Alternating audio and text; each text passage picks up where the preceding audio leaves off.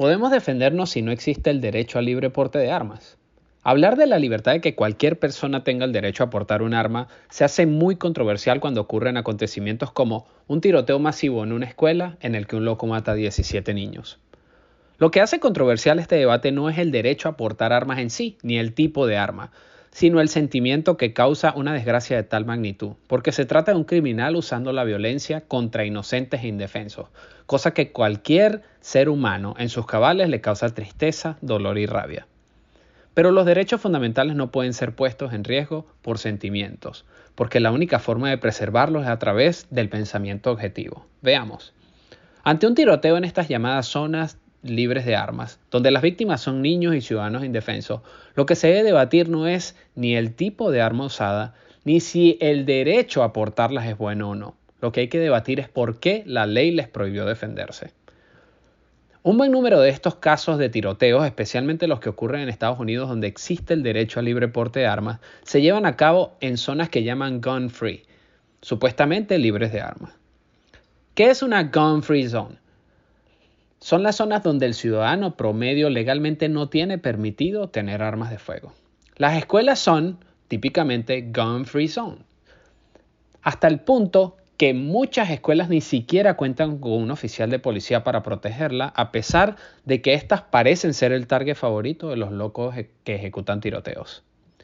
Cuando un criminal comete un crimen con un arma de fuego, nada se gana prohibiendo el tipo de arma usada o escribiendo una ley que prohíbe usarlas o poseerlas. De hecho, prohibir el tipo de arma y su posesión lo que permite es que el criminal tenga ahora una ventaja competitiva. Una persona con un cuchillo, con una espada y hasta con un soplete puede cometer daños de gran magnitud si sus víctimas tienen prohibido defenderse. Y eso es lo que pasa con los controles gubernamentales, especialmente el control de armas. Incluso una persona con un carro puede hacer igual o más daño que una persona con un arma de fuego, si así se lo propone. Entonces, el problema no es la herramienta usada para cometer el crimen, sino el por qué la ley prohíbe a las posibles víctimas defenderse bajo esa gran estafa llamada zona libre de armas. Las famosas gun free zones son el lugar favorito de los criminales. La romántica etiqueta que usan para venderlas es que supuestamente en ellas no hay violencia, pero nada termina siendo más violento que un crimen cometido en un lugar donde tenemos prohibido defendernos.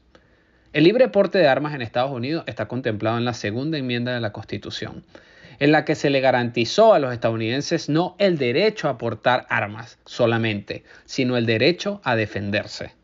¿A defenderse de qué o de quién? Primero que nada, del gobierno, porque éste tiene el monopolio del uso de la fuerza y está probado en cientos de casos de la historia que el gobierno no solo usa, sino abusa de su poder para usar la fuerza.